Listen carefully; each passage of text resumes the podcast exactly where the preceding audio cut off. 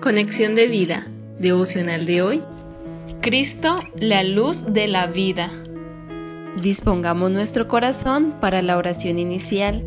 Gracias Señor Jesús por ser mi luz, por iluminar mi vida con tu presencia, por quitar mi ceguera espiritual que no me permitía reconocerte como mi Salvador y mi sanador.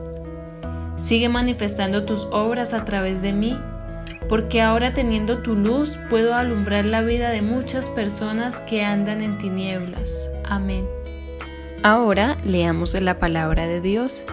Juan capítulo 8 versículo 12. Otra vez Jesús les habló diciendo, Yo soy la luz del mundo, el que me sigue no andará en tinieblas, sino que tendrá la luz de la vida. Juan capítulo 9 versículos del 1 al 7. Al pasar Jesús vio a un hombre ciego de nacimiento y le preguntaron sus discípulos diciendo, Rabí, ¿quién pecó, este o sus padres, para que haya nacido ciego? Respondió Jesús, no es que pecó este ni sus padres, sino para que las obras de Dios se manifiesten en él. Me es necesario hacer las obras del que me envió, entre tanto que el día dura.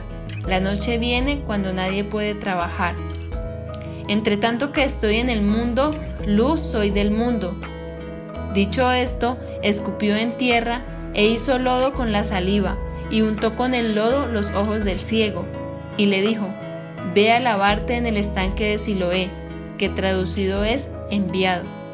Fue entonces y se lavó y regresó viendo.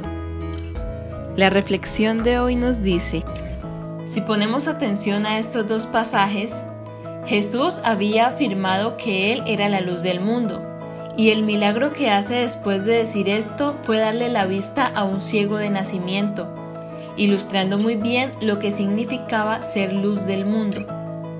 Este relato nos muestra la lucha entre la luz y las tinieblas, y el desarrollo de la fe de un hombre ciego al encontrarse con la luz verdadera. Jesús se detuvo a mirar el ciego y se llenó de compasión. Era una gran oportunidad para demostrar que era esa luz que había venido a los seres humanos. Dios siempre pone la iniciativa para buscarnos y salvarnos. La sanidad de la ceguera física nos muestra un paralelo con el hombre natural que nace y vive en tinieblas hasta que Cristo ilumina su vida. Este ciego no solo recibió la sanidad física, sino la sanidad espiritual. Cuando lo sanó con el lodo, el Señor restauró su obra estropeada, ese hombre original que fue formado con el polvo de la tierra en el principio. El estanque es usado como un símbolo. Si lo he, traducido es enviado. Esto nos puede recordar que el Padre había enviado a su Hijo al mundo para manifestar sus obras y el ciego es ahora enviado al Hijo a lavarse para experimentar su obra redentora.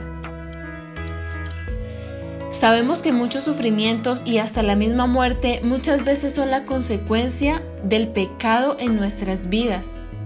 Todos estos males empezaron desde la caída del hombre en el paraíso desde que nacemos heredamos la naturaleza pecaminosa con todas sus consecuencias y entre ellas están las enfermedades. Pero no siempre una enfermedad es consecuencia del pecado.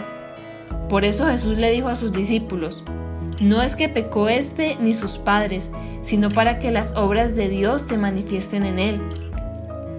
Jesús también sanó al ciego de las consecuencias del pecado, mostrándole su gracia y su poder manifestando la obra de Dios en él. Esto nos muestra todo lo que Dios quiere hacer en favor de la humanidad para mostrar su gloria a través de Jesús. Juan 1.9 dice, aquella luz verdadera que alumbra a todo hombre venía a este mundo. Jesús se dispuso a demostrar que era Dios y respaldó sus palabras con hechos. Ahora como hijos de Dios, el Señor nos ha delegado su ministerio para ser la luz de Dios. Ahora nuestra tarea es brillar como luminares en un mundo caído. Visítanos en www.conexiondevida.org. Descarga nuestras aplicaciones móviles y síguenos en nuestras redes sociales